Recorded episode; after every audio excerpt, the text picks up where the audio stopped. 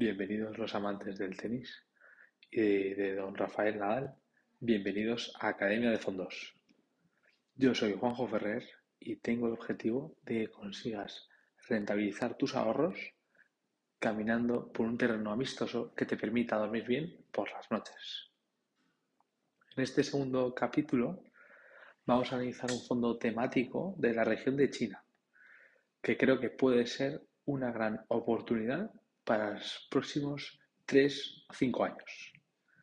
Entonces, la razón de traeros esta temática es por la, la oportunidad que creo que existe ahora de invertir en China. El año pasado, el Partido Comunista Chino, o el PCC, reguló varios sectores, fue muy agresivo, y el mercado reaccionó de muy mala manera, se lo tomó muy mal y hubo grandes caídas. Entonces creo que la regulación no es tan distinta a la de Estados Unidos o en Europa y por tanto creo que se da una buena oportunidad para invertir en China. Entonces, un ejemplo de que la regulación es parecida la podemos ver en el mercado de food delivery, por ejemplo, donde la regulación europea ha decidido que los repartidores, o los riders, ya no pueden ser falsos autónomos y se tienen que dar de alta eh, como empleados de la empresa. Tienen que formar parte de la, plantilla. pues en China ha pasado lo mismo, solo que allí parece que la decisión la ha tomado el malvado Partido Comunista Chino y en Europa el bueno de papá Estado que vela por nuestros intereses. Otro ejemplo podría ser la ley de protección de datos, que son muy similares, tanto en Europa como en China. Eh, no las voy a, definir, pero vamos, son, similares. Entonces, desde mi punto de vista, eh, el gobierno chino no está intentando acabar con sus campeones de Internet, ni tampoco está haciendo un ataque específico a personajes como Jack Ma, que es el CEO y fundador de Alibaba, que es lo que se insinuaba en noviembre del 2020 cuando canceló la fallida salida de bolsa de Anzanalsa.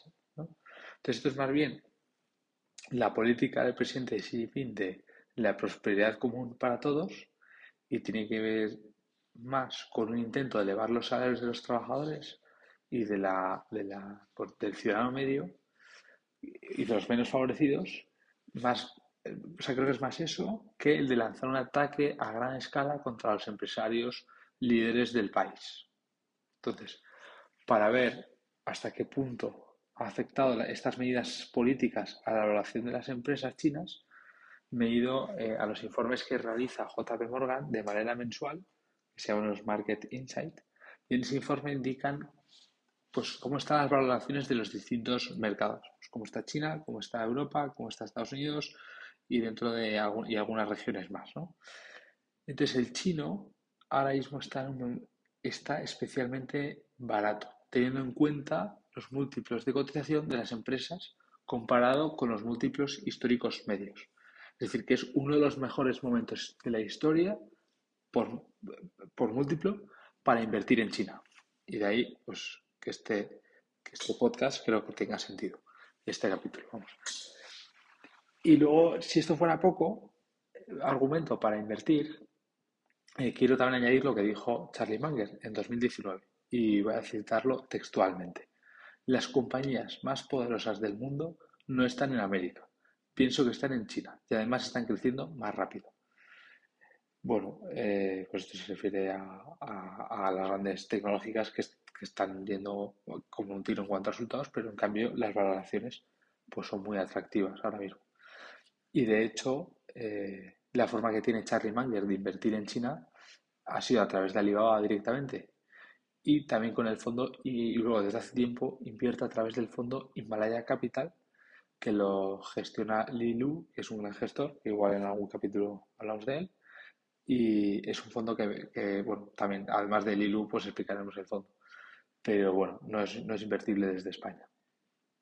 Entonces, la forma de invertir en esta temática de China, pues es a través de dos fondos que, que bueno, hay dos fondos que se lo comentaré para mis clientes de banca privada y hoy os traigo una tercera opción que también me parece muy buena, que es la que vamos a ver aquí hoy, que es el fondo Robeco Chinese Equity.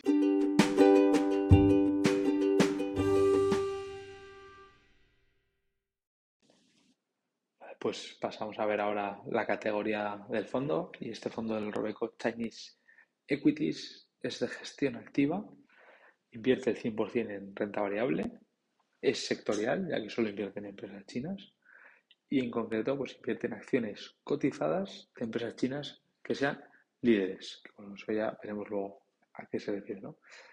El objetivo del fondo es superar el rendimiento del índice del MSCI China. Entonces, dicen, eh, la visión del equipo gestor es que el mercado chino está lleno de inversores minoristas que son muy activos y con una mentalidad de corto plazo. Y esto genera muy buenas oportunidades para generar alfa sobre ese índice sobre el MSCI China, con el, incluidos los dividendos, pues contra el que se comparan.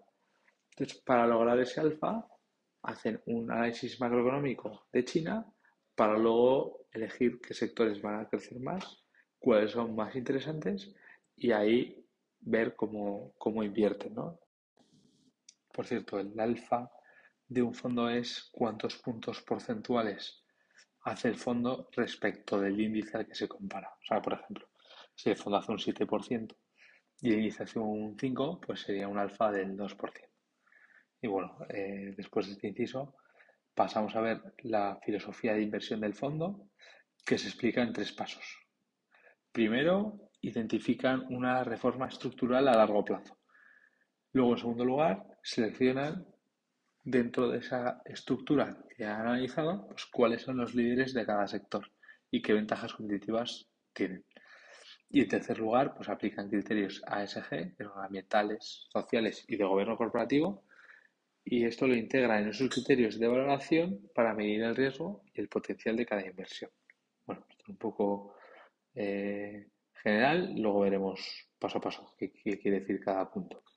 Entonces, aplicando estos criterios eh, de ver qué tendencias son las primeras, cuáles son las empresas en de esos sectores estructurales que van a hacerlo bien en el futuro, les aparecen 700, les salen 700 compañías invertibles, que son muchas. Entonces, de estas 700, deciden realizar un análisis más profundo de 350, que las filtran a través de filtros de screeners y de datos. Y luego de estas 350, eh, se quedan tan solo con 120, de las cuales hacen ya un análisis mucho más profundo y compañía por compañía. Y una vez han hecho un análisis más profundo de cada compañía, pues la ranquean y del 1 al 120 y construyen la cartera con las 30 o 50 valores que más les gustan. Entonces, una vez, volviendo al punto inicial, entonces, una vez encontradas las temáticas macroeconómicas que van a ir bien a largo plazo, Realiza un análisis fundamental de las compañías con el objetivo de conocer a los directivos, sus incentivos o la forma de gestionar las compañías. Luego intentan entender toda la cadena de valor de cada sector. Y para esto el equipo también se divide por sectores. El Team China, que luego veremos, eh, pues está especiado por sectores y cada uno analiza las cosas de tal manera de que tenga un conocimiento más profundo. Luego, por otro lado, eh, el fondo utiliza medidas del riesgo como la liquidez de una empresa. O sea, que, por ejemplo, que el mínimo de acciones que se intercambian en el, en el día pues sea superior a 2 millones de dólares. y luego también sigue las limitaciones de los fondos UCITS, que es la regla de que la primera posición no puede suponer más de un 10%. Y luego, eh, una vez llegas al 40% del fondo, las siguientes posiciones tienen que pesar menos de un 5%. Y luego, y luego también eh, utilizan también la medida de riesgo de no concentrar más de un 30% en un solo sector. ¿Vale? Pues visto esto, eso sería como el proceso de inversión y la filosofía y un poco cómo se generan las ideas y cómo se ordena la temática invertir en China. Y ahora vamos a ver la composición de la cartera, bueno, cómo, cómo es el resultado de ese proceso. Entonces, el primer punto es la visión macroeconómica que dicen que hacen, ¿no? Entonces el equipo inversor de este, de este fondo ve la economía china y la divide en dos. Entonces dice, una cosa es la antigua economía y otra cosa es la nueva economía, que es donde ven el, potencial y donde se van a hacer reformas y donde a largo plazo eh, van, a, van a estar las empresas que generen alfa en ese en el índice. Entonces, estas nuevas economías son tres. Uno es el consumo interno, ya que los consumidores chinos se están volviendo cada vez más sofisticados. Entonces esperan un crecimiento secular en áreas como el turismo, la educación y la salud. Luego otro segundo punto de la macroeconomía sería la innovación, que es el motor del crecimiento de China. Y la verdad es que China ha estado liderando el mundo en áreas como Internet y la penetración del comercio electrónico. Y además, las empresas chinas de hardware están ganando cuota de mercado a nivel mundial. Y el tercer pilar de la macroeconomía china sería las reformas estructurales, que aquí encuentran oportunidades de inversión en áreas donde el gobierno ha anunciado reformas importantes, como la reforma del lado de la oferta de la energía o la protección del medio ambiente. Entonces, teniendo todos estos factores en cuenta, el resultado de poner esto en práctica es una cartera donde el principal peso es el sector del consumo discrecional, que llega a un 26%. Y es gracias a empresas como Meituan, que por hacer un símil con Occidente, podríamos decir que es el globo chino, aunque realmente es mucho más grande. Y es la única empresa del sector de delivery de comida que ha presentado resultados positivos en el mundo a fecha de este podcast. Luego, eh, otro que pesa mucho pues es Alibaba, que es el Amazon chino, muchos lo conocerán. Luego está Bit Company, que por las iniciales es Build Your Dreams, que es un conglomerado que se dedica principalmente a fabricación de baterías para el móvil y componentes para el sector de la automoción. Y luego el sector que más pesa serían las compañías industriales, que principalmente son empresas que fabrican baterías de litio y empresas de energía eólica. Y ahora pasamos a ver el equipo, que está formado por el Team China. Entonces, dentro del Team China, la directora de inversiones desde 2010 hasta 2020 era Victoria Mio, que dejó la firma en 2020 para irse a Fidelity como jefa de análisis de Asia. Entonces, esto para mí ha sido una bandera roja y en un principio no pensaba sacar este fondo porque la directora de inversiones de los últimos 10 años pues se ha ido. Entonces, antes de... Pero bueno, antes eso seguí estudiando al equipo inversor y cómo se organiza dentro de Robeco.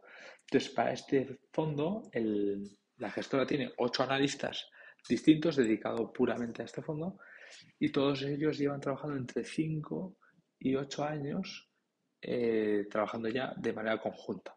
Entonces, después de haber visto que la directora de inversiones se fuese y que el, segundo que le ha sustituido, pues lleva también muchos años y el resto del equipo también. Y luego también por cómo comparten las ideas y los sectores y cómo está distribuido el equipo, pues creo que el New Hub sigue eh, en el equipo. Por tanto, este fondo me sigue gustando a pesar de que se haya ido Victoria Mía. Y la persona que ha sustituido a, esta chica como director de inversiones pues es Ji Liu, que, era la mano derecha de la antigua, desde, la antigua directora de inversiones desde 2015. 2022 pues lleva siete años trabajando para este fondo y que conoce al de pues la cartera y el resto de las otras 120 empresas que analizan y, algunas otras que igual están buscando analizar. Entonces, eh, y luego, pues si miramos un poco sobre la carrera de Ji Lu, es ingeniero de formación, luego posteriormente hizo un MBA en Kellogg University. Antes de entrar en el área de gestión de activos, trabajó en el departamento de fusiones y adquisiciones en Morgan Stanley, en Asia, y de ahí, en 2011, dio el salto a gestionar fondos de inversión. Y luego, pues, en 2015 ya entró en Robeco, en el Chinese Equities. Y aparte de Yi Liu, los otros siete analistas, cada uno especializado en un sector, eh, pues puede ser, por ejemplo, pues uno está en healthcare, otro está en infraestructura, otro en tecnología y otro en consumo discrecional. Y aparte de repartirse los sectores, la mitad del equipo trabaja en Shanghái y la otra mitad desde Hong Kong. Todos ellos han estudiado en universidades de renombre y en firmas de primer nivel antes de unirse a Robeco. Y varios de ellos también pues, poseen el CFA. Entonces, como conclusión, pues el equipo me parece que está muy informado, que son gente muy profesional y luego pues que a pesar de que se haya ido la directora de inversiones, pues creo que todo el know-how se ha quedado en ese equipo y por tanto me parece eh, un fondo invertible. Y de hecho, bueno, por eso lo, comento en el podcast, ¿no?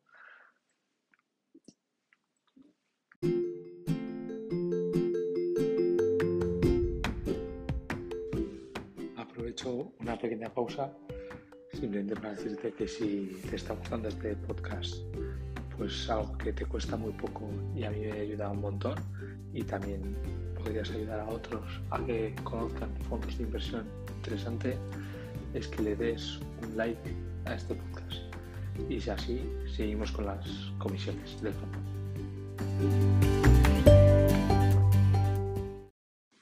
respecto de las comisiones, eh, bueno, una cosa que voy a aclarar es que los fondos tienen distintas clases, es donde las diferencias entre entrar en una clase o en otra, sobre todo son los mínimos para invertir, las comisiones y hay veces también donde sí tienes una comisión de, por salir.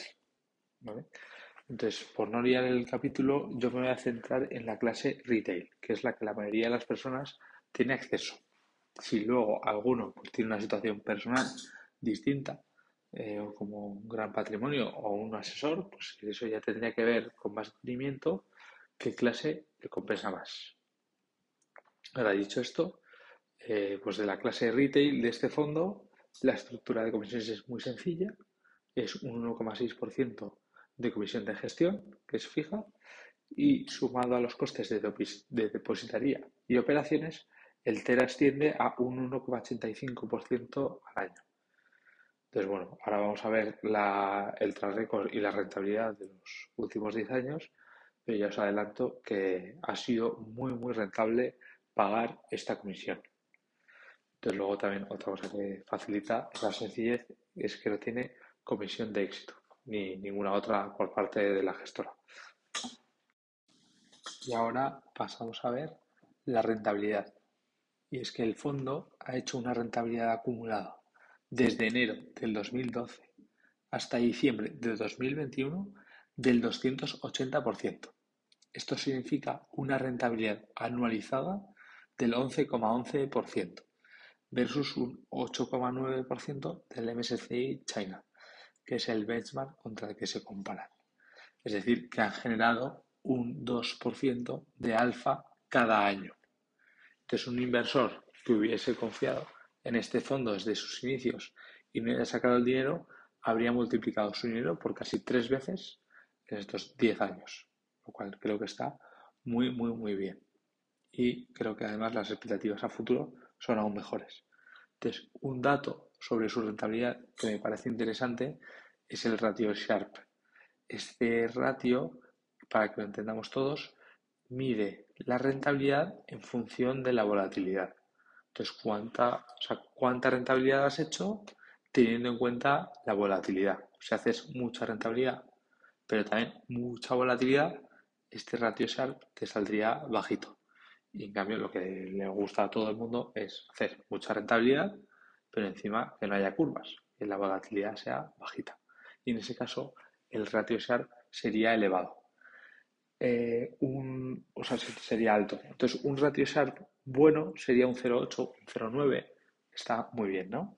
Y en este caso, para este fondo es, para los últimos tres años, es un 1,25, lo cual me parece que está muy, muy, muy bien y pues merece la pena eh, echarle un ojo. Y de hecho, pues por eso lo comentamos en este capítulo. Este ratio Sharp, dicho de otro modo, o en este fondo en concreto, quiere decir que, o sea, de este ratio de 1,25 quiere decir que el fondo ha generado un alfa del 2% al año con un camino más llevadero para el inversor, porque ha sido encima más menos volátil que el mercado, lo cual son unos resultados espectaculares. Y pasamos ahora a ver los riesgos. Entonces, una vez ya hemos dicho ahora todo lo bueno que tiene el fondo, la gran oportunidad que hay de invertir en China, cómo se hace el equipo, cómo analizan las inversiones, que todo está fenomenal, pero bueno, no todo es perfecto y entonces hay, como en todo en la vida, en las inversiones, pues hay riesgos, que es lo que vamos a ver ahora. el primero está claro, que es el Partido Comunista Chino, que como hemos dicho al inicio del podcast, el PCC ha regulado varios sectores de forma agresiva y eso ha hecho que las bolsas reaccionen de muy mala manera. Pues como indicaba anteriormente, pues mi opinión es que China no es tan distinto a Europa o Estados Unidos, ya que viendo la regulación paso a paso, eh, pues son medidas similares, pero es cierto que el, que el PCC tiene mucho más, mucho más poder y el gobierno también es mayor al de Estados Unidos y a Europa. Entonces, el riesgo en el PCC, ya sea mayor o menor medida, algo existe. Y este riesgo me parece fácilmente superable, ya que en función del miedo que te dé este gobierno, pues le das más o menos peso a tener China en tu cartera, que por valoración me parece que merece la pena. Entonces, el segundo riesgo que le veo pues es el coronavirus, que a fecha de mayo del 2022 hay varias ciudades confinadas totalmente por el coronavirus, como por ejemplo Shanghái. Pues los rigurosos cierres por el coronavirus han paralizado megaciudades enteras, entonces, ocasionando cuellos de botella que amenazaban con ralentizar el comercio mundial. Y de hecho, así se está viendo la inflación a nivel global. Entonces, cogiendo los datos de abril del 2022 y comparando con abril del 2021, la producción de la industria china cayó casi un 3% solo en abril. Entonces, las ventas al por menor se vieron aún más afectadas, cayendo un 11%. otro dato interesante es una fuente experta, de una fuente experta, es la, actividad del puerto de Shanghái, que debido a estos cierres de la política de COVID-0, y pues se cerró, entonces su actividad respecto a abril del año anterior ha descendido un 40%. Entonces, son datos muy malos para una economía que acostumbra a crecer y además a buen ritmo. Sobre este riesgo, que es el de la economía china, en principio se puede, vamos, yo diría que es temporal, pero a saber, el problema de los temporales es durante cuánto tiempo. Entonces, según el informe de un especialista eh, de China, pues dice que las fábricas podrían estar produciendo cinco meses sin parar sin recibir ni un solo pedido nuevo. Es decir, que tiene mucho trabajo acumulado y se ha formado un cuello de botella. Eh, sobre este riesgo del coronavirus y la producción, pues bueno, en la inflación se está viendo que afecta a nivel global, por lo tanto, pues si inviertas en China o no, vas a estar expuesto. Lo cual, bueno, pues este es un riesgo de este fondo, pero también lo tienes en otros. Y la forma pues, de, de defenderse contra este riesgo sería ver pues qué sectores se ven menos influenciados. Bueno, eso lo dejamos para otro capítulo. Y, bueno, también decir que la visión de los gestores del fondo eh, es que a, corto plazo es verdad que el PCC ha sido muy agresivo y que ha cambiado la regulación, pero el objetivo es la prosperidad común. Entonces lo ven y de cara a largo plazo, pues el equipo gestor lo ve de forma positiva porque eso favorecerá un crecimiento estructural más sano y sostenible de la economía china a largo plazo. Y eso, pues creen que para el que esté en el fondo, esos 3, 5 o más años, pues será totalmente beneficioso.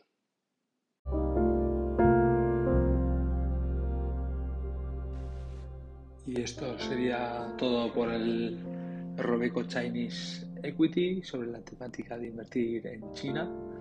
Decir que este fondo es contratable a través de, desde Caser Asesores Financieros y decirte que si quieres analice un fondo en particular o que te guste, pues me puedes escribir un email a academiadefondos.gmail.com y luego pues si quieres pues puedes valorar este podcast, darle un like y de esta forma ayudaremos a que más gente conozca fondos de inversión interesantes. Y recuerda que la persona que sabe gastar y ahorrar es más feliz porque disfruta con ambas cosas.